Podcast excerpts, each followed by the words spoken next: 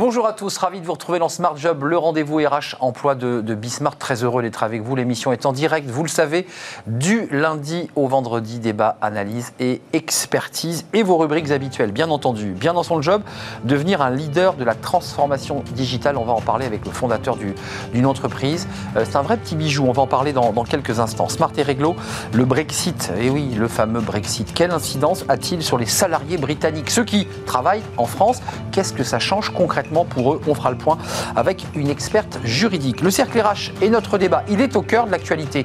Cette crise Covid qui nous empoisonne et le gouvernement eh bien, qui monte le ton. Il faut encore plus faire de télétravail. Qu'en est-il exactement des, des chiffres? Est-ce que les entreprises peuvent faire plus? Les syndicats, eux aussi, sont montés au créneau. On essaiera d'y voir plus clair entre tous ces chiffres et puis les troubles psychologiques des salariés parce que c'est vrai que les salariés eh bien, traversent, euh, pour ceux qui sont en télétravail, des moments difficiles. Ce sera le thème de notre euh, débat. Puis pour terminer, fenêtre sur l'emploi, un focus recrutement comme chaque jour avec, euh, vous allez le découvrir à la fin de notre émission, un recruteur au profil atypique. Il travaille euh, dans la structure Odyssée RH. On fera le point avec lui sur à la fois son parcours et puis sur son action très concrète. Tout de suite, c'est bien dans son job.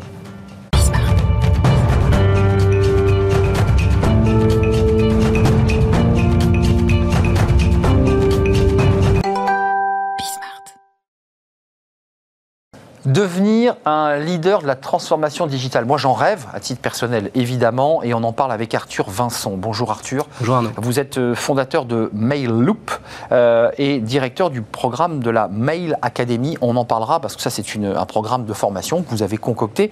Euh, D'abord, moi, j'aimerais comprendre votre start-up. Trois salariés, euh, vous l'avez créé euh, il y a quelques années Il y a 4 ans. Il y a 4 ans. Euh, c'est très intéressant parce que quand on analyse votre entreprise, on se dit mais c'est microscopique ce qu'il fait. C'est-à-dire qu'il s'intéresse vous vous intéressez euh, aux mails, euh, à la circulation des mails dans l'entreprise, et vous me disiez, bah ouais, mais c'est une petite porte qui permettent d'en savoir beaucoup. Racontez-moi le début de l'histoire. Comment ça naît dans votre tête, ça? Bah, Ça naît euh, déjà en étant confronté au problème. En fait, on le comprend Ouais, en, en, en bossant. privé, hein. Exactement. Ouais. J'ai bossé une dizaine d'années chez Lafarge, dans une grosse boîte, euh, marketing, innovation, donc le côté euh, métier transversal, vie du corporate où on se balance des mails à toute heure du jour et de la nuit, réunions sans fin, bref, tout ce, ce schéma-là, je l'ai bien vécu.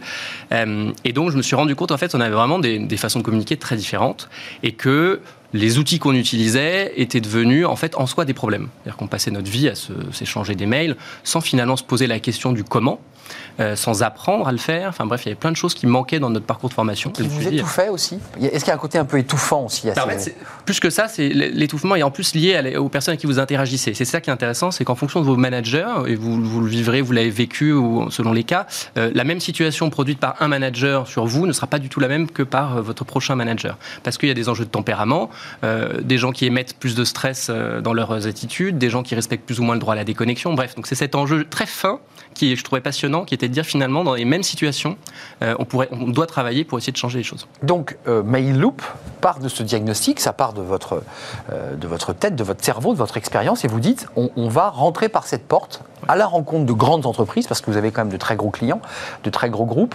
euh, en partant de quoi? D'un- D'une sorte de, nuage numérique, où vous avez réussir, avec un peu une pompe à data dans un premier temps, à faire un nuage, quoi, un document qui va montrer la vie numérique de l'entreprise. C'est passionnant. C'est absolument fascinant. Euh, il y a deux phases. Euh, première phase, en fait, il y a un grand enjeu de libération de la parole. Parce que, comme vous le disiez, on, on parle d'un petit point, on peut imaginer que finalement c'est un sous-sujet.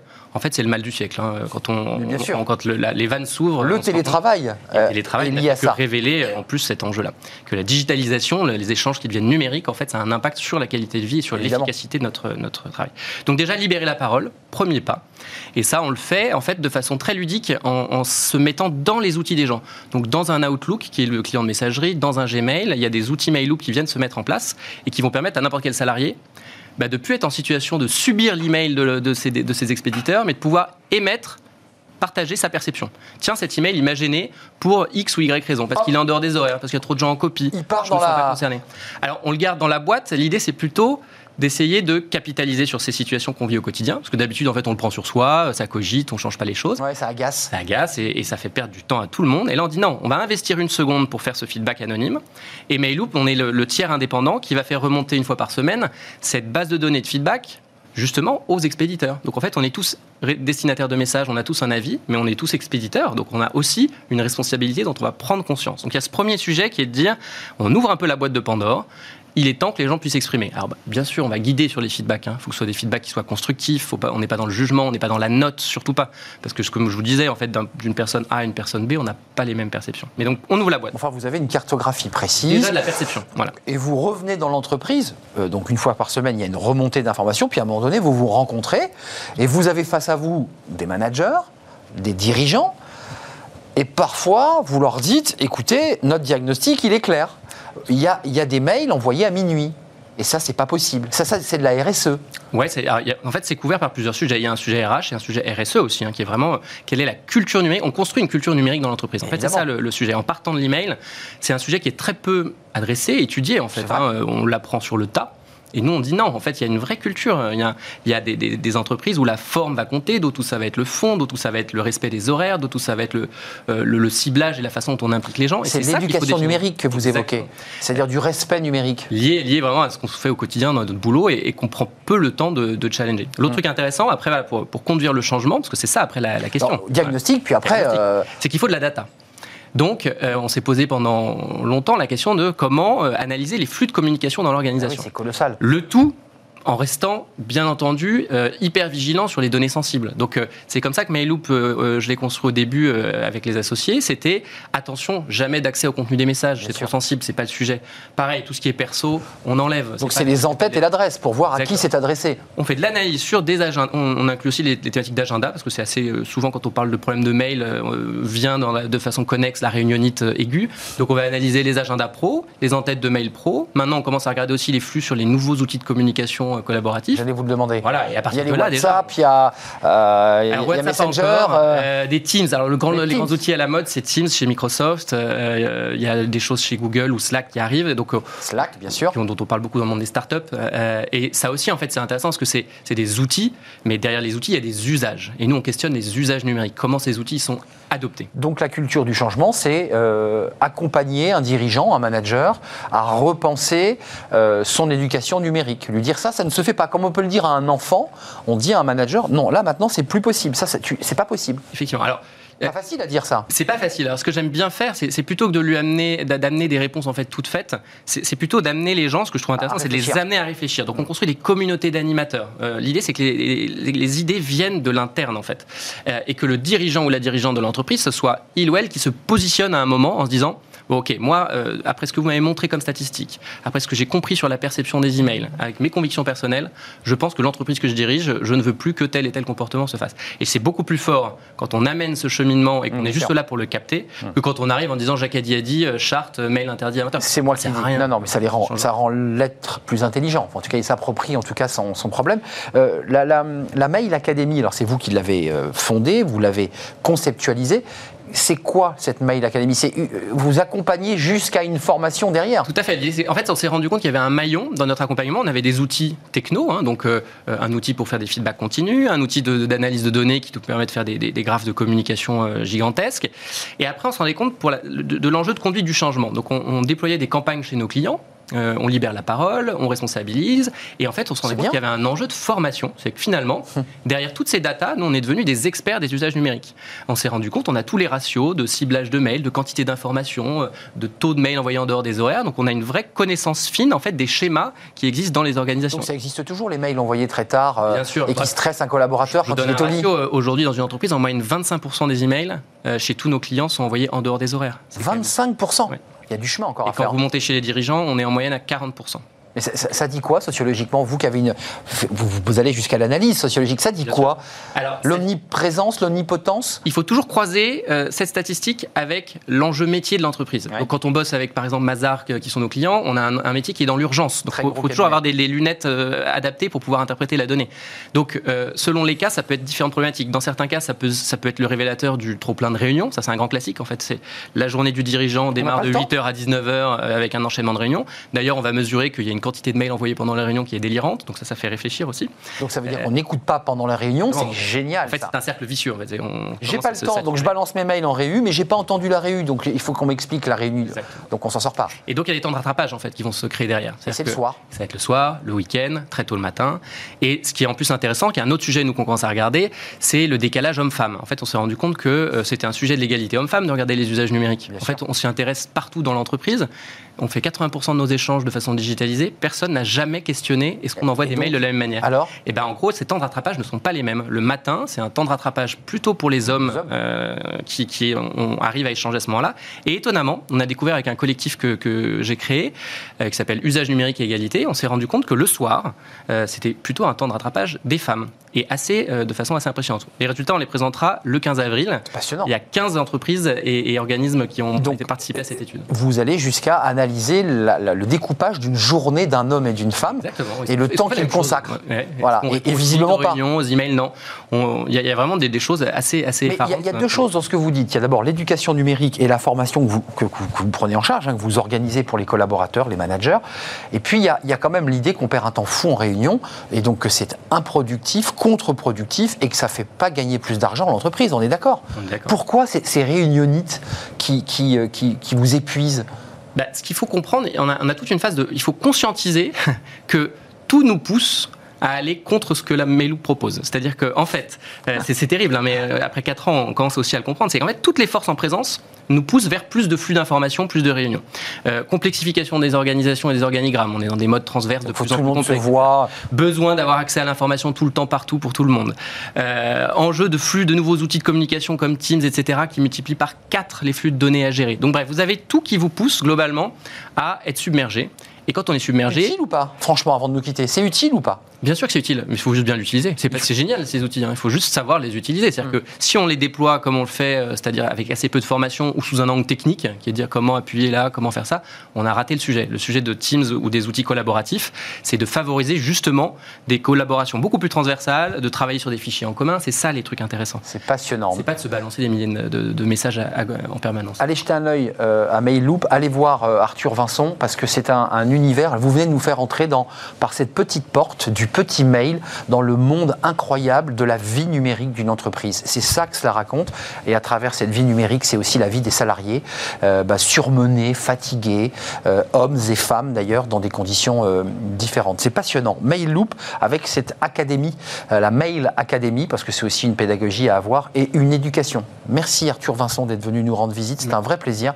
la suite de notre programme, je ne sais pas si ça vous concerne directement, là, l'enchaînement n'est pas si facile à faire. on parle des salariés britanniques. Bah oui, il y a eu un Brexit. Euh, avant, tout était parfait, on circulait librement, sauf que maintenant, bah, il y a une frontière. Comment font-ils ces fameux salariés britanniques qui viennent travailler en France ou qui travaillent déjà en France? On en parle tout de suite, c'est notre rubrique Smart et Réglo. Eh oui, euh, le Brexit euh, est passé par là. on était tout à fait libre de circuler. Hein. vous vous souvenez, c'était super facile. Bah là, ça va l'être moins, et ça l'est moins déjà. Sonia Yangui, merci d'être là. Euh, une habituée de notre rubrique Smart et Réglo, experte en droit social chez SVP, information décisionnelle.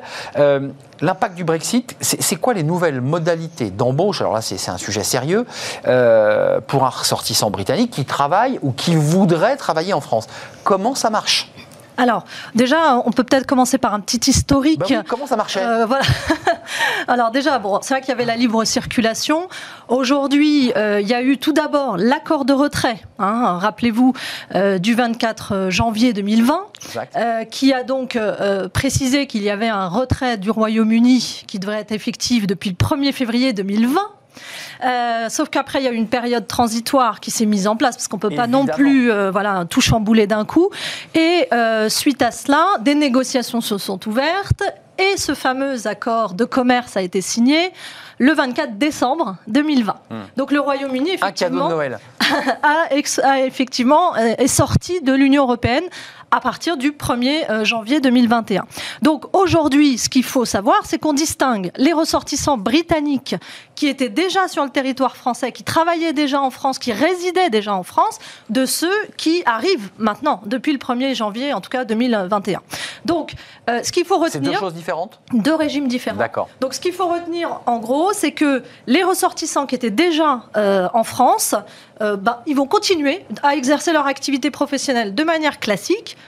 jusqu'au 30 septembre 2021. Hum, à partir du 1er octobre, ils devront avoir un titre de séjour.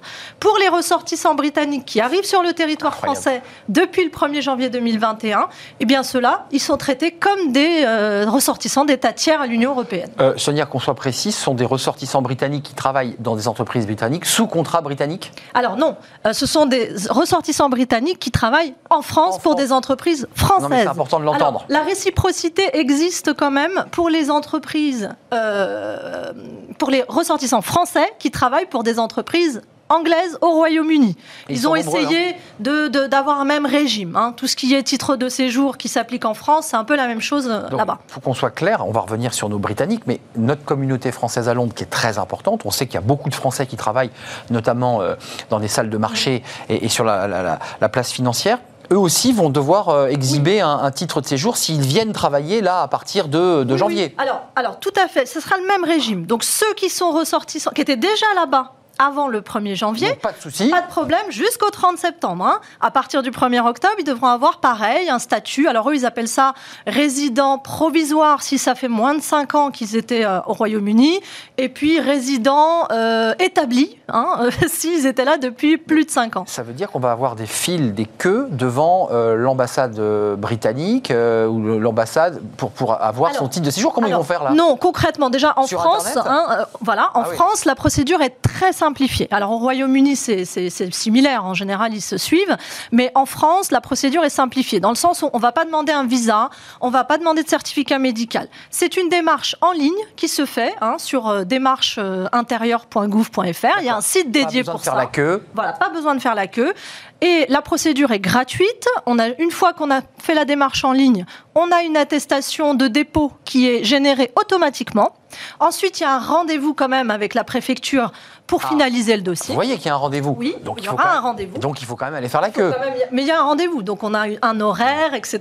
D'accord Ouais, Non, bah, c'est pas, c'est pas C'est simple. pas rien, c'est pas rien. Et ensuite, effectivement, euh, suite à cela, le titre est envoyé par courrier aux ressortissants. Durée du Donc, titre de séjour Alors, si c'est un résident euh, qui était déjà là depuis moins de 5 ans, c'est un titre qui sera valable 5 ans. Incroyable. Si c'est un résident qui est là depuis au moins 5 ans, euh, moins, là je vous ai dit moins de 5 Moins de cinq ans. Donc 5 ans. 5 ans Si c'est au, euh, au moins 5 ans, ça sera un titre valable 10 ans. 10 ans. Donc on, Voilà. on- on favorise ceux qui étaient déjà sur le Ceux territoire déjà sur le territoire. et qu'on Voilà. considère, je dirais, comme britanniques, mais on leur donne l'accès. Euh, dans le cas des ressortissants britanniques, c'est le dernier point qui est intéressant, euh, sur les travailleurs frontaliers. Mm. Parce que je ne savais pas, moi je connaissais les travailleurs frontaliers entre la, la France et l'Allemagne, par Oui, exemple. oui, par exemple. On a, la Suisse, on en a beaucoup Oui, parlé oui, pendant le Covid. Tout à fait. Il y, a- il y a des travailleurs frontaliers britanniques? Oui, tout à fait. Alors ça peut être. Ils travaillent le à. Boulogne, à En Calais? fait- Oui, en fait, qu'est-ce que c'est qu'un travailleur frontalier? Bah, C'est un non-résident qui va travailler dans un autre État. Donc il prend le Voilà. ferry. euh, Voilà. Donc en fait, c'est par exemple le cas de ressortissants britanniques qui euh, ne résident pas en France, mais qui travaillent en France, qui ont une Mmh. Activité le cas des Français professionnelle. qui vont en Suisse ou en Allemagne Pareil, travailler. Exactement, tout à fait. Et donc, euh, ces ressortissants-là, ils ont un statut particulier, qui est le statut de travailleur frontalier. Donc, de la même façon, s'ils continuent, s'ils travaillaient déjà et qu'ils continuent de travailler dans les mêmes conditions, eh bien, cette situation va perdurer jusqu'au 30 septembre Toujours 2021. pareil, c'est le 30 septembre. À partir du 1er octobre, ils devront avoir un titre. Donc, les démarches doivent être faites avant le 1er juillet 2021. hein. Attention, parce qu'on doit laisser ce fameux délai de trois mois pour laisser l'administration euh, gérer les dossiers hein, qui vont arriver, Qu'ils puissent Donc, le recevoir dans les délais. qu'ils puissent le recevoir dans les délais, sachant qu'il y a quand même une souplesse de l'administration. Ouais. Si jamais il y a du retard, bon, il faut avoir un bon motif quand même, hein, il faut avoir un motif légitime qui est à la discrétion Enfin, des, c'est- des C'est administrations. la fin de la liberté quand même pour, pour tous Oui, ces c'est sûr que ça change. Ça change beaucoup parce que c'était pas, c'était pas le, le- c'était la libre circulation. Double question avant de nous, nous quitter, Sonia. Ressortissant, donc frontalier, euh, ça va jusqu'où quand on est frontalier? Quand on, on peut aller jusqu'à quoi? Dunkerque, Lille euh, On peut travailler jusqu'à oui, Il Paris n'y a pas de, il y a pas de limitation. hein. Ce qui compte, c'est France, euh, Royaume-Uni, ça. Suisse, France. C'est le pays qui C'est le compte. pays hein. qui compte. Tout à fait. Euh, tout on risque fait. quoi avant de nous quitter? J'ai pas mon titre de séjour, je suis, je suis un ressortissant britannique, je n'ai pas le titre de séjour, qu'est-ce que je vais Je vais en prison? Non, non, on va pas en prison, mais enfin, c'est quand même une situation situation euh, irrégulière. Hein, donc, euh, on, est donc on est en situation, irrégulière. Donc attention, il faut vraiment, vraiment faire les démarches. On a jusqu'au 1er juillet 2021 pour aller faire cette demande, qui est quand même une procédure qui a été vraiment simplifiée. Donc il faut le faire, il faut le faire. Ça veut dire qu'on peut prendre, euh, les deux gendarmes peuvent emmener ce ressortissant britannique, le faire monter dans un bateau et lui dire, monsieur, retournez dans votre pays, parce que c'est de ça. Non, mais... Euh, oui, il y aura peut-être une tolérance si on a un motif légitime, mais effectivement, c'est une situation irrégulière. Mais, mais c'est incroyable ce que incroyable, vous parce que c'est vrai que mm. bah, les Britanniques appartenaient, enfin, on, a, on avait le sentiment que c'était un, une île, certes, mais qui était un élément de, l'Europe à part entière. Et ils se retrouvent en situation d'être un pays étranger Tout à, fait. à, la zone euh, de, l'Union, ce qui est, ce qui est incroyable. Euh, juste un mot avant de nous quitter. Vous pensez qu'il y aura euh, peut-être des réticences aujourd'hui, euh, dans les deux sens d'ailleurs, parce qu'on avait beaucoup évoqué l'idée que les, les, Français allaient s'installer à Londres, et réciproquement, que des Britanniques allaient venir sur la place financière. Est-ce que vous sentez que ça peut se freiner, ça? À cause de ces règles nouvelles Alors, euh, non, je pense pas. En tout cas, pour ceux qui ont déjà des situations qui existent, hein, aujourd'hui, ça va perdurer. Pour les nouvelles situations, nous, nous sommes interrogés hein, par des entreprises hein, qui, effectivement, euh, enfin, transfèrent ou, détachent des salariés au Royaume-Uni ou inversement. Et du coup, euh, elles ne sont pas réticentes. Elles s'adaptent aux nouvelles règles. Euh, on n'a pas le choix. Les relations continuent entre le Royaume-Uni et l'Union européenne. Et d'ailleurs, ce sont des relations qui restent à peu près Israel à part cette problématique-là, effectivement, mais qui reste à peu près identique à ce qu'on avait pu connaître avant. D'ailleurs, c'est le résultat de l'accord de commerce qui a été signé. Hum, ça fera, ça fera un drôle d'effet si un jour on voit un Britannique se faire raccompagner à la frontière par, euh, par deux policiers euh, aux frontières. Euh, ça serait une image incroyable parce que les Britanniques, c'est un pays ami, pour ne pas dire un pays frère. C'est ça que je pense qu'il y aura quand même des tolérances, même si effectivement il faut qu'ils remplissent les règles comme tout le monde, comme tout ressortissant. Bon, écoutez, on a appris plein de choses sur cette relation, bah, évidemment, qui est totalement différente de ce qu'elle était auparavant depuis ce fameux Brexit. Sonia Yangui, merci, d'être venue sur le plateau. Je rappelle que vous êtes experte en droit social, droit du travail, chez SVP Information Décisionnelle. On fait une toute petite pause et on se retrouve juste après pour un autre sujet aussi complexe euh, que la question des ressortissants britanniques, c'est la question du télétravail. Oui, le ton monte, le gouvernement tape du poing sur la table. Il faut que les entreprises jouent le jeu, mais est-ce qu'elles jouent le jeu ou pas? Ont-elles fait euh, tous les efforts? On va en parler avec nos, nos invités juste après cette courte pause. On se retrouve et je vous présente mes invités.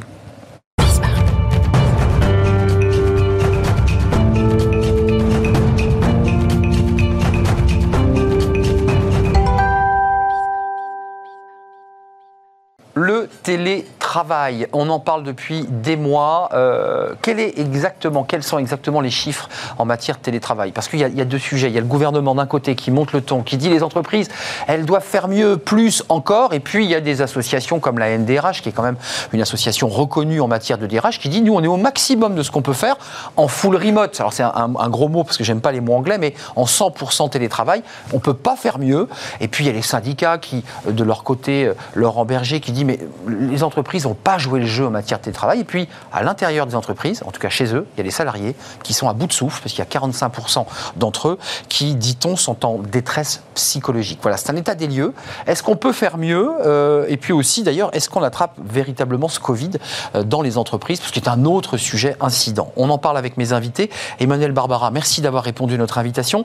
Avocate associée en droit du travail, euh, vous dirigez le pôle RH hein, au sein du, cabinet voilà, droit du travail, au cabinet faut préciser, euh, avec plusieurs collaborateurs, je crois une cinquantaine de collaborateurs 35, 35. c'est déjà ça volumineux. ça passera à 50 bientôt. J'espère bien, c'est du sponsoring. C'est exactement, senior partner au cabinet Auguste Debouzy. Noémie euh, Lemaine, merci d'être avec nous, euh, psychologue du travail, présidente fondatrice de UpChange, qui est du conseil, du coaching. et coaching. Et, coaching et, donc les chiffres que j'évoquais tout à l'heure, qui sont de l'agence Empreinte Humaine, agence que vous connaissez, sont alarmants pour des salariés qui sont un peu perdus, pour certains. On en parlera avec pour certains mais peut-être un peu alarmiste aussi comme chiffre. Un peu noirci. Voilà. Moi, j'ai eu des invités qui, sur ce plateau, disaient qu'ils vivaient plutôt bien leur télétravail. Il y en a. Euh, voilà, il n'y a pas que des. On va en parler avec Marc Landré, rédacteur en chef euh, au Figaro, responsable du service économie. Les pages saumon qui, euh, bah, qui sont une, partie des pages saumon, pour être précis. plusieurs articles depuis quelque temps sur les. Je vous pose la question, Marc Landré, parce que Qu'est-ce qu'en dit un journaliste? On a envie d'être un peu le juge de paix, de, dire euh, ils ont fait le maximum, les entreprises, ou pas, selon vous Parce que c'est un peu le débat qui est posé. Elles auraient dû faire plus, elles auraient dû faire mieux. On, on leur tape beaucoup sur la tête Mais quand je crois même. qu'il n'y a pas de généralité. C'est comme quand on dit les syndicats. Les syndicats, ça n'existe pas. Il y a des syndicats, il y a plusieurs lignes de syndicats. En matière de mise en œuvre du télétravail, il y a plusieurs types d'entreprises, il y a plusieurs philosophies et surtout, il y a plusieurs managers. Parce que vous pouvez avoir une ligne qui est fixée par le- la direction générale de l'entreprise qui fixe un cadre global. Ça suit et pas. puis après, dans les services, vous avez des applications différentes en fonction de ceux qui considèrent que dans télétravail, il y a Netflix ou dans ceux que en télétravail, il y a travail ou il y a enfant. Voilà. Donc tout ça, c'est très, c'est- ça dépend vraiment de chaque situation, au même titre qu'il n'y a pas euh, une agence Pôle emploi en France, mais il y en a 900, C'est et qu'il y a 900 agences qui sont liées à 900 situations et 900 bassins d'emploi. Donc il y a pas, on peut pas faire une généralité, il y a une multitude de généralités, et, et donc il y a des entreprises qui ont joué le jeu, euh, et Laurent Berger l'a dit, il y a des entreprises qui n'ont pas joué le jeu, et Laurent Berger l'a dit, il a notamment cité SFR. SFR, il le cite. J'ai lu aussi que les, les branches banque et assurance, elles avaient été pointées du doigt dans le deuxième confinement, n'avaient pas trop joué le jeu non plus.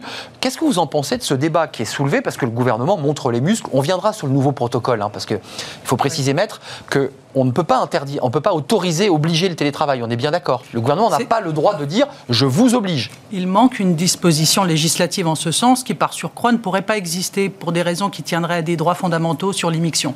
Donc, on est dans un statu quo d'interprétation des règles qui s'imposent à l'entreprise au titre de la prévention de la santé et de la sécurité, vue comme une obligation de moyens renforcés. Dès lors, cela, comment dirais-je, cela encourage, euh, cela encourage un, un discours euh, très péremptoire, euh, très, euh, très belliqueux en quelque sorte. Et ça. je vous renvoie à la lecture de cette instruction du 25 mars 2021. Nous ne sommes pas en retard pour la lecture. Et c'est intéressant de voir comme le, le verbe est haut avec une vacuité totale d'articles. Alors que le, le genre de beauté... fort, mais c'est vide. C'est ça. Ouais. Mais, ça impressionne. Hein Ouais. ah, ça impressionne. Mais on aura, on aura le, le- le ministre en charge de la santé au travail, Laurent Pietraszewski, qui sera là jeudi. Je- Peut-être qu'on remettra quelques extraits de ce débat. Euh, on montre les muscles, mais en fait, quand on lit le texte, c'est un peu vide. Bah, D'abord parce que législativement et, et sur le plan juridique, on ne peut pas faire grand-chose. Vous êtes bien d'accord? Enfin, c'est plus complexe que ça, mais on ne peut pas, euh, on ne peut pas dire que moi, État, j'exige. C'est ça. Voilà. On peut Donc, pas. Voilà. Et on ne peut que contrôler, mais on ne peut pas sanctionner. Il y a des mises en demeure qui peuvent être faites par l'inspection du travail, mais qui ne peuvent pas aller plus loin. On va y revenir. hein. Je vais vous donner la parole parce que euh, la santé des salariés, c'est un des, un des éléments, euh, une obligation pour l'entreprise. Euh, il y a le nouveau protocole qui était un petit coup de pied de l'âne en disant il faut 8, il faut 8 mètres carrés, euh, il faut que les salariés mangent tout seuls. Donc évidemment, ils se sont dit bah, bah, dans notre entreprise, en fonderie, par exemple, dans l'industrie, on ne peut pas. Les, les fondeurs ne peuvent pas manger leur, leur, leur gamelle près des, des- des fours. Donc, c'était aussi une manière indirecte de pouvoir un, un peu les faire télétravailler. Et de les faire télétravailler, bien sûr. C'est très logique. Il y a un point intéressant parce qu'il existe une disposition dans le Code du travail depuis très longtemps qui dit il est interdit de, de- de prendre ses repas sur les lieux de travail. C'est interdit, D'accord on l'a- on l'a fait l'émission. Et là, on le fait dans l'autre sens. C'est C'est-à-dire qu'il est, il est encouragé, Encourager. plus que ça, il est Obligatoire. obligatoire en quelque sorte, lorsque cela est possible, c'est toujours le lorsque cela est possible, de prendre ses repas à la place. C'est c'est très intéressant. Et dans Mais- ce contexte, quid de la mise en danger de la vie d'autrui? Ah non, mais c'est à l'aune. C'est à l'aune, si vous voulez, de Ouais. cette obligation de prévention. Je, je le dis de manière euh, caustique parce que ce qui m'intéresse, c'est le, le verbe et le texte, Oui. fondamentalement. Et plus sérieusement, si je, je quitte cette sphère-là d'analyse, le, le sujet doit être examiné à l'aune, en effet, du devoir de prévention oui. euh, de la santé et de la mise en danger, en La effet. Donc là-dessus, je, je n'en disconviens Donc, pas. L'entreprise Mais- a une obligation de prévention. Donc si quelqu'un se retourne contre l'entreprise en disant j'ai attrapé la Covid Absolument. sur mon lieu de Et travail, je l'ai transmis à mon conjoint qui en est mort, euh, je porte plainte contre qui?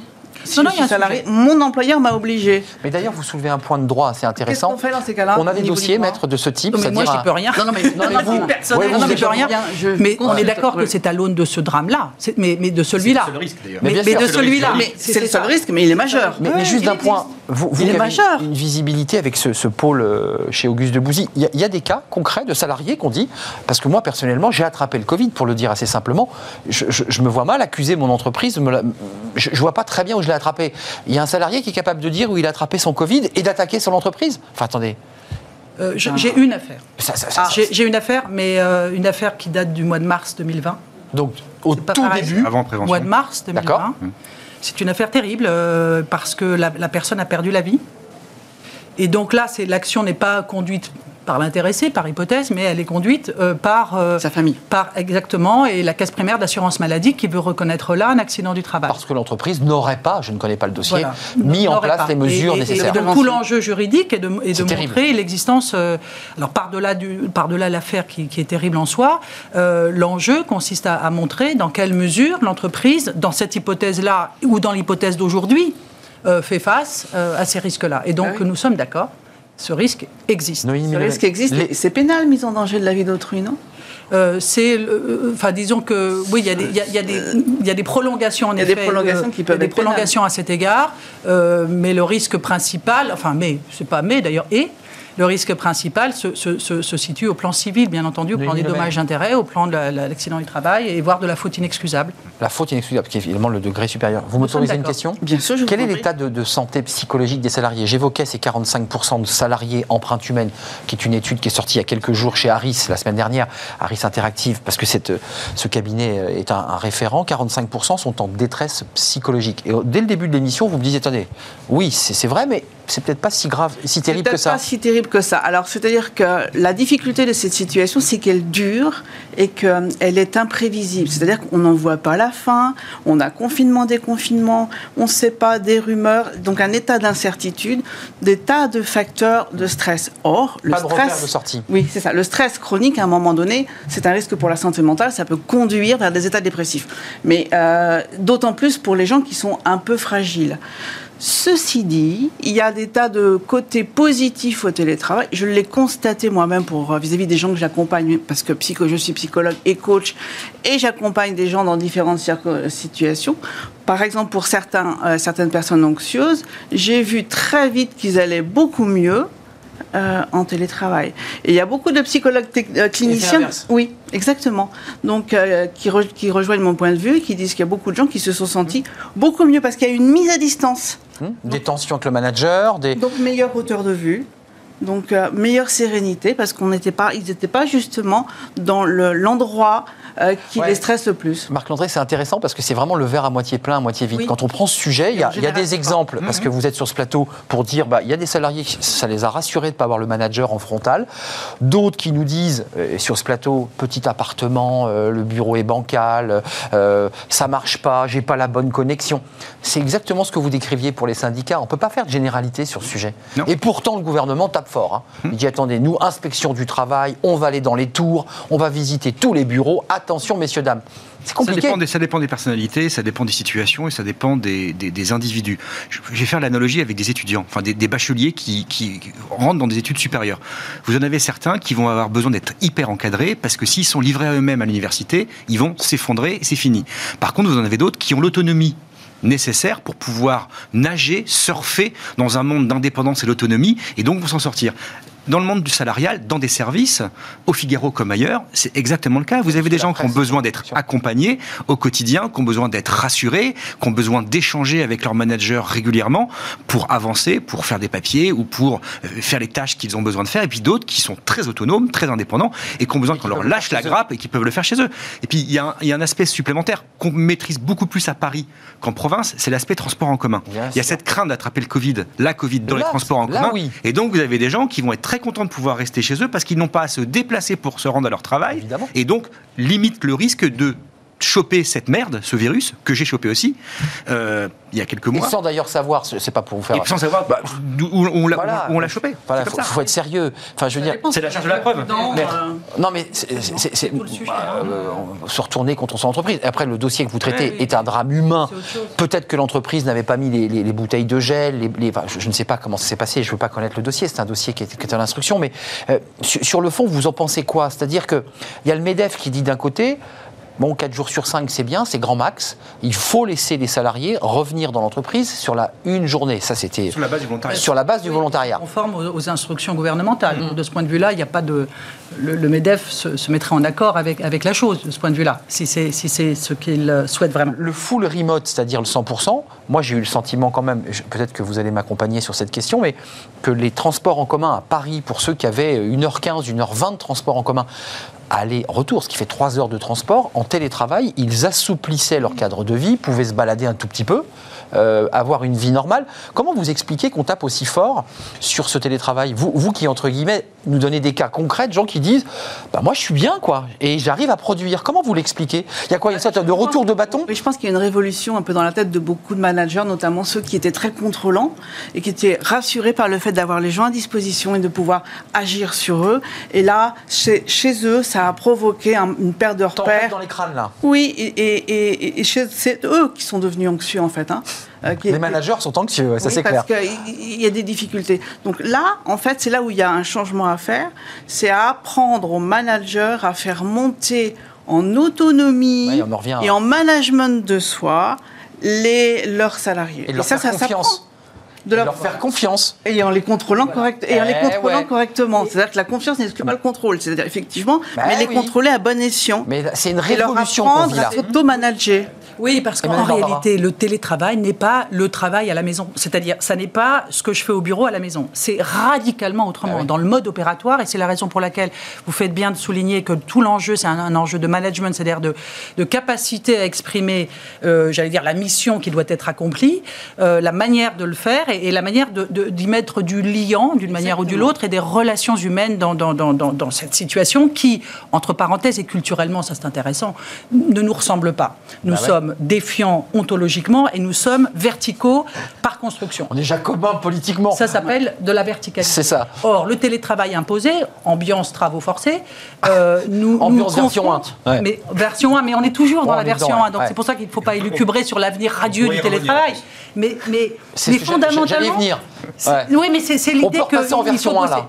Il faut bosser autrement. Et Il faut ça, bosser tout à fait autrement. mais et c'est un enjeu de radicalement. Et, et- aussi. et c'est un Ouais. tel enjeu que fondamentalement, de deux choses une, soit on surmonte et on trouve des, des modes opératoires compatibles avec la, vi- la vie libérée, hein, pardon, parce que c'est pas, on parle pas de ça d'aujourd'hui, hein, avec Oui. la vie libérée, C'est la pas vie. l'entreprise libérée, hein, c'est pas Non, non, non, non, un- mais la vie. la Ouais, vie. la vie. C'est-à-dire libre de ses mouvements, etc. Et donc, en ce cas, c'est intéressant. Et du coup, le télétravail tel qu'on le vit est une expérience euh, tout à fait fonda- fondatrice. Expérience ou parenthèse d'ailleurs, excusez-moi Bah, d'être- expérience. Expérience. Moi, j'ai- c'est une c'est Ouais. Et, et- et ensuite, j'allais dire adieu va. Donc, c'est pour ça qu'on ne peut pas, en effet, se, se- se lancer sur des, des- des- un avenir, enfin, sur, sur une définition de ce que sera la- la- l'avenir du travail. Mais fondamentalement, il vient cranter là quelque chose d'intéressant, Mais- en tout ou partie. Juste une, Effectivement, c'est un, un changement de management de soi et des autres. Oui. Et ça, c'est fondamental. C'est une révolution intérieure. Tiens, Oui. d'ailleurs, on, on est, euh, il nous reste une dizaine de minutes, donc du temps.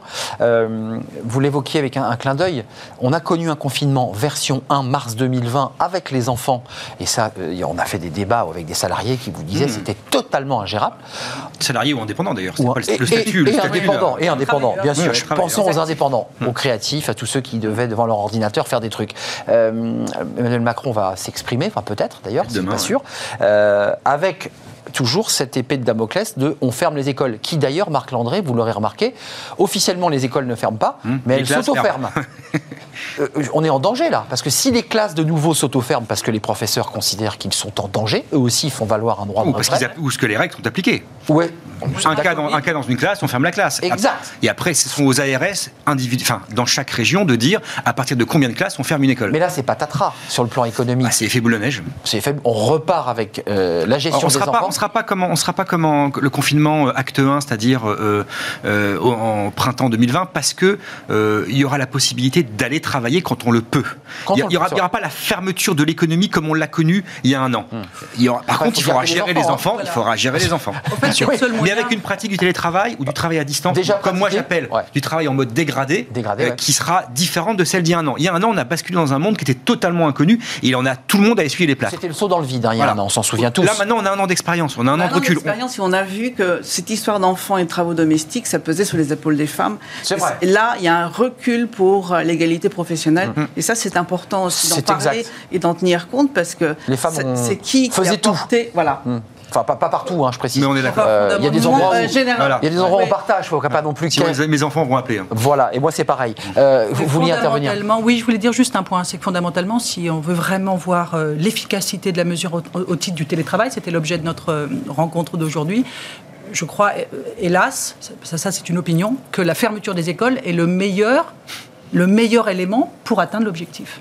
C'est-à-dire que euh, si vous voulez vraiment du télétravail euh, 4 jours sur 5, de manière Ouais, non pas qui est demandé. 14% comme la NDRH et Benoît Serre le, le cite. Bah, Benoît Serre, il Mais dit c'est si pas possible d'aller plus loin. hein. Oui, mais alors là, si vous mettez les enfants dans l'équation, là, là, je pense que vous avez un succès immédiat su- euh, qui permet de- Mm. d'augmenter substantiellement le taux de, de succès au télétravail. À- au prix de quoi? De la dégradation du télétravail puisque vous avez les enfants sur le dos. Donc c'est un truc itératif. C'est-à-dire c'est intéressant. Formellement, le télétravail est plafonne. Là aujourd'hui, C'est il est à- 14% et ça monte un dit- peu en, full, en, on a pris en hybride. 1% Un- un en hybride C'est depuis euh, février-mars, 21, mais on est à 22. 5 points de moins, comme dit l'administration, par rapport euh, à novembre.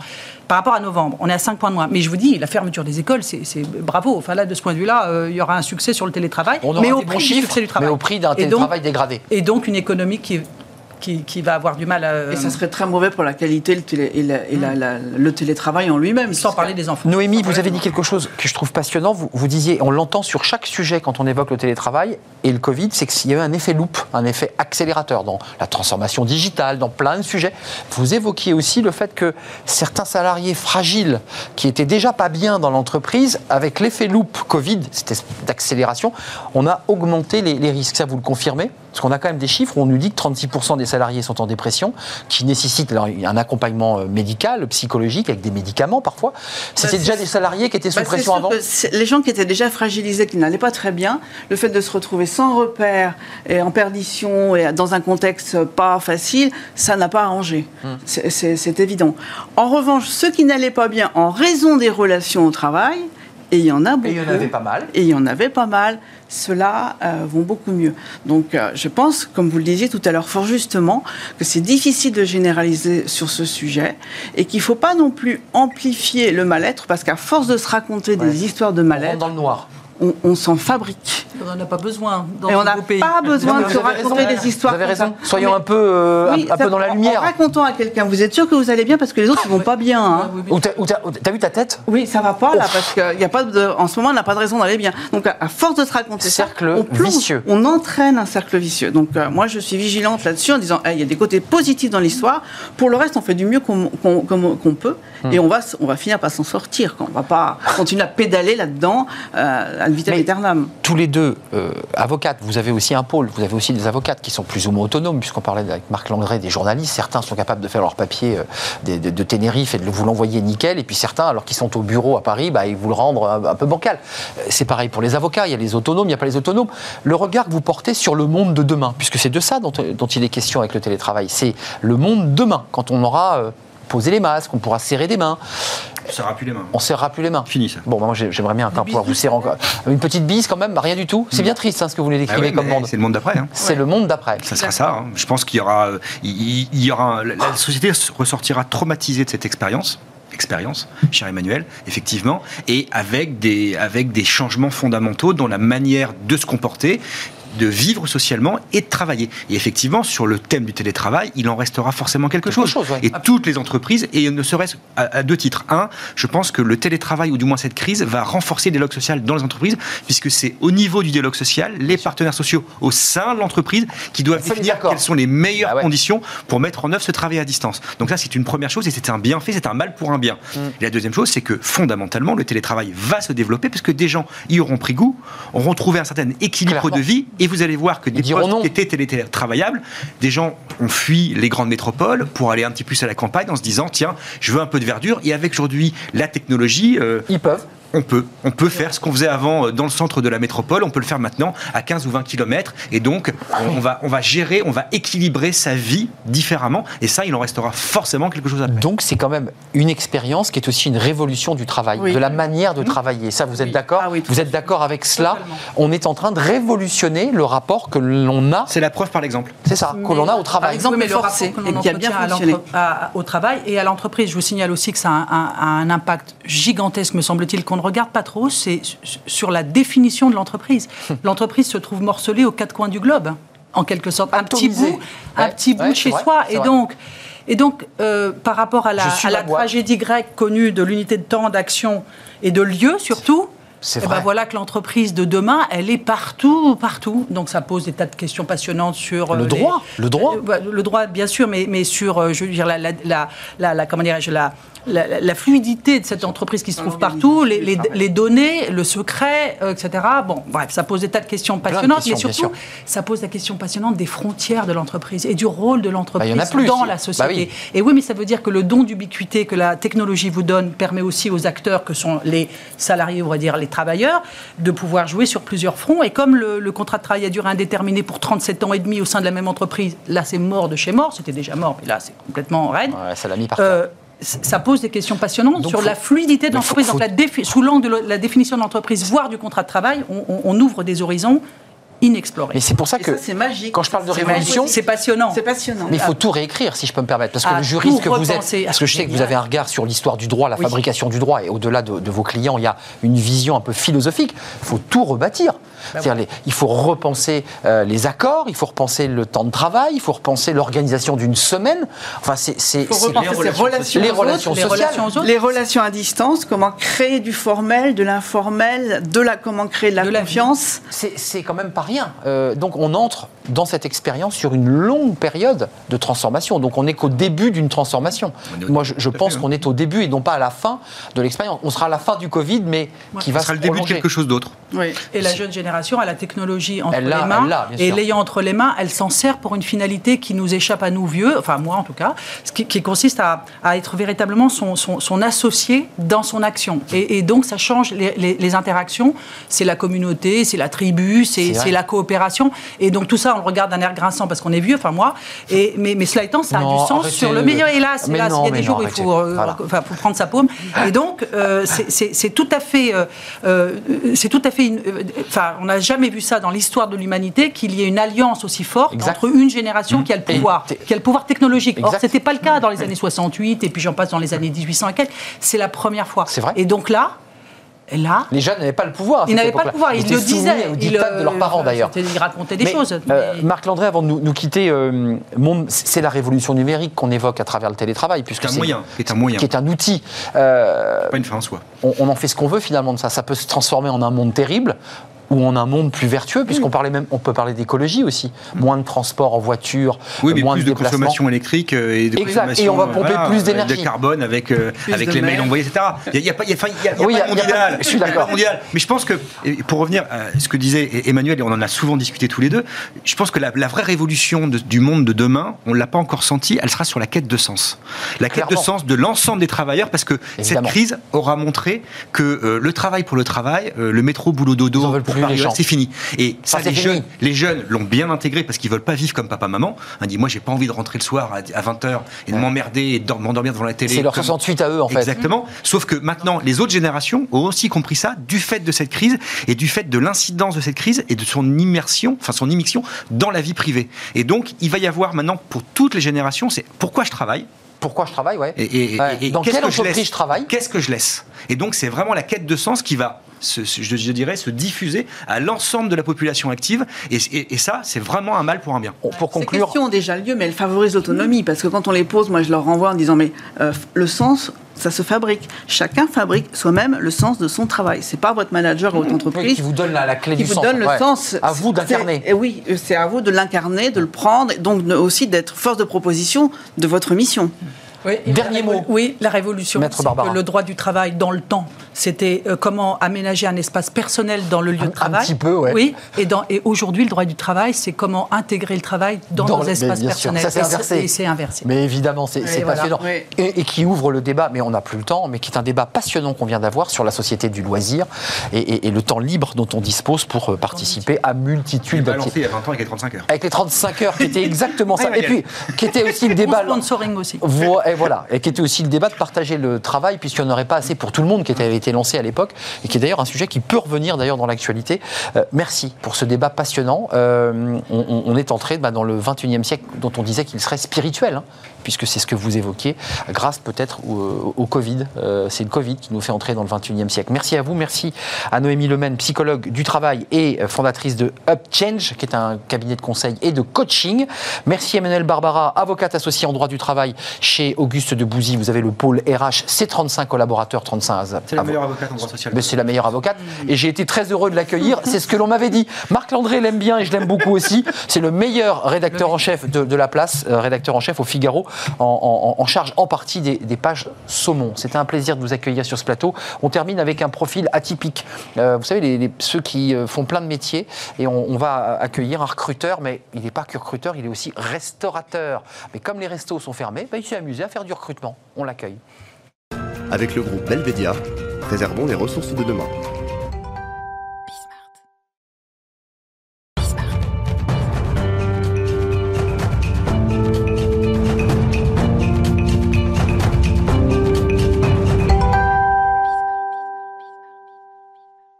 Avec moi, un invité. Bonjour, comment allez-vous? Euh, Je vous présentais comme un profil atypique. J'ai entendu, oui. Euh, vous êtes souriant. Euh, D'abord, racontez-moi un peu votre, votre histoire, parce que vous travaillez aujourd'hui pour Odyssée RH, aux côtés de Thierry Bismuth. Vous avez beaucoup de chance.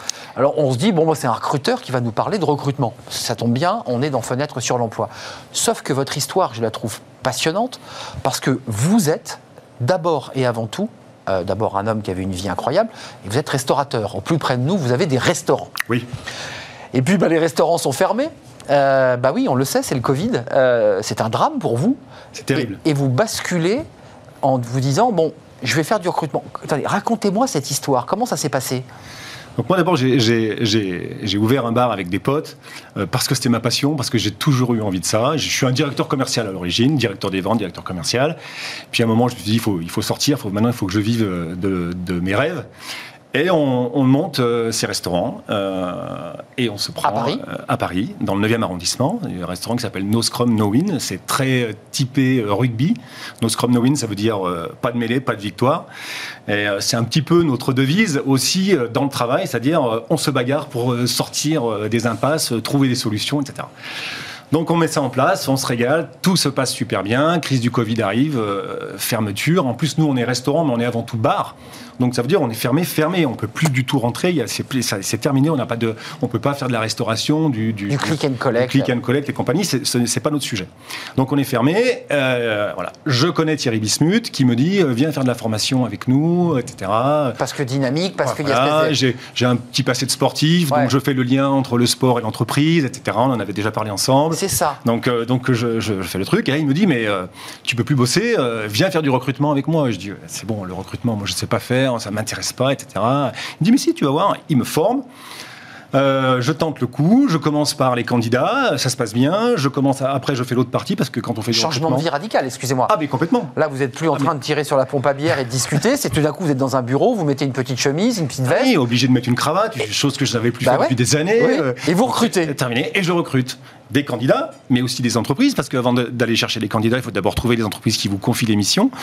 Et je rencontre des gens fabuleux, euh, puis bon, bah, j'ai cette capacité à m'adapter, je me marre bien, euh, et je fais le truc, j'avance, je, trouve des grands comptes, je trouve des, comptes un peu plus petits, sur lesquels j'ai des missions euh, un peu plus de proximité avec le client, et tout ça se développe, et puis, mais bon, comme ça ne me suffit pas, je fais aussi en parallèle d'autres choses, je fais apporteur d'affaires pour, pour, pour, pour une société qui travaille dans le, dans le traitement de l'air, et je mets tout ça en place, et ça me fait une sorte de, une sorte de patchwork euh, d'activités qui au final, euh, qui au final me va bien. Euh, je- je- J'en parlais l'autre jour. J'ai rencontré un pote qui a un. on, on a eu, on a reçu, excusez-moi, on a reçu une invitée vendredi dans le livre de, de- de Smart Job, qui était un livre qui euh, racontait la vie des salariés multifonctions, des salariés qu'on ne peut rentrer dans aucune case. Et j'ai l'impression que vous faites partie de cela. On ne peut pas vous rentrer dans aucune des cases, ou vous êtes dans toutes. Si j'en crois les recruteurs, parce que j'ai aussi postulé pour retourner dans une entreprise, si j'en crois les, les- euh, les recruteurs, effectivement, je ne rentre pas dans les cases. En tout cas, je ne rentre pas dans leurs cases. Ils ne veulent plus de moi. Je crois que la nature est bien faite parce que je crois que j'ai plus d'eux. C'est ça. Donc, euh, je, euh, je fais mes choses, euh, mes activités, elles sont nombreuses, variées, et ça me permet d'avoir une vie, alors beaucoup moins, euh, euh, beaucoup moins confortable euh, euh, que certains de mes amis, euh, mais en revanche extrêmement passionnante. Alors, j'ai pas encore retrouvé le niveau de salaire que j'avais quand j'étais euh, directeur. hein, J'en suis même très loin, mais euh, mais euh, je vis, je pense, plus intensément, plus vite, et de façon plus drôle. Pour terminer, le, recrutement, c'est vous qui venez de l'extérieur, parce que vous, voilà, vous n'avez pas le master RH, le recrutement, et, et, et- et vous cochez pas toutes les cases. Comment vous le définiriez, ce, rapport au recrutement? Qu'est-ce qu'il faut avoir pour être un bon recruteur? Bon, il faut avant tout euh, déjà être à l'écoute des gens, euh, bien les comprendre, mais à l'écoute vraiment, c'est-à-dire comprendre euh, c'est quoi leur projet, et parce qu'il faut être capable de les guider aussi, parce que certaines personnes se trompent. Elles, elles candidatent quelquefois sur, euh, sur des postes, elles sont pas au bon endroit. Alors elles se plantent, elles se plantent une fois, deux fois, dix fois. Elles perdent confiance. exactement. Donc il faut leur dire. Tu, tu- tu n'arrives pas parce que tu n'es pas sur le bon chemin, change de chemin. Et là, du coup, mon expérience à moi, qui est un petit peu longue maintenant, j'ai passé quelques années, bah, je, je peux les guider, alors en, en toute, euh, voilà, en faisant attention, mais... euh, Il y a de la psychologie bah, c'est que ça, je pense que c'est que ça. Je pense que c'est que ça. Donc, euh, en tout cas, c'est comme ça que euh, j'essaie de le faire. Et si je peux pas le faire comme ça, euh, j'arrêterai de le faire d'ailleurs. Euh, un dernier mot quand même. vo- votre idée, c'est quoi? C'est quand même de repartir un jour, quand, quand le rideau va s'ouvrir, de repartir dans l'univers que vous aviez inventé et créé. Ça va pas vous manquer un peu de le recrutement quand vous serez derrière votre bar à servir des, des plats et des verres? On a bien évidemment l'intention d'en ouvrir un troisième, un quatrième, un cinquième, et rapidement. Mais je vais garder mon entreprise qui s'appelle Tant qu'il y aura des hommes, qui me permettra de faire du recrutement, de, de la formation, de continuer à côtoyer des gens comme Thierry Bismuth et de faire des choses très sympas sur les hommes. Qu'on se résume, vous avez ces bars, ils sont fermés. Tant qu'il y aura des hommes, c'est votre structure de, de recrutement, Oui. avec laquelle vous travaillez, je dirais, en joint venture avec euh, Odyssée RH. Exactement. Euh, L'idée, c'est quoi? Peut-être que à cause ou grâce à ce Covid, vous allez pouvoir jouer sur deux fers, en fait, de pouvoir à la fois faire encore du recrutement, tout en ayant votre activité, je dirais, peut-être presque plus ludique de bar. Au moins deux, peut-être trois, mais en tout cas au moins deux, et en gardant tant qu'il y aura des hommes, parce que c'est vraiment le véhicule de, de mes émotions et euh, des choses très sympas sur le domaine RH qui viennent vraiment compléter le domaine du bar, qui lui-même est euh, très, très exposé à, à l'activité RH. Denis Reynaud, merci d'être venu sur notre plateau. Merci de m'avoir. Odyssée RH. Tant qu'il y aura des hommes, j'adore le, le nom de votre entreprise parce que c'est tout le débat qu'on a eu aujourd'hui sur la place des salariés dans l'entreprise et de leur rôle et du sens qu'ils mettent aussi dans leur euh, travail. C'était un vrai plaisir de vous accueillir, Denis. Merci beaucoup. Vous êtes déjà venu effectivement nous, nous rendre visite. Euh, merci à vous, évidemment. Merci à euh, Emma, qui était aujourd'hui à- à- aux manettes, avec Pauline Gratel, avec notre ré- réalisateur Alan, et puis notre ingénieur du son, évidemment, que je n'oublie pas. Merci à toute l'équipe. Merci à Valentin pour l'accueil invité. C'était un plaisir. Demain, je serai là, bien sûr, en direct. D'ici là, portez-vous bien. Regardez les programmes de Bismart. Il y a plein de choses formidables à découvrir. Bye bye. À demain.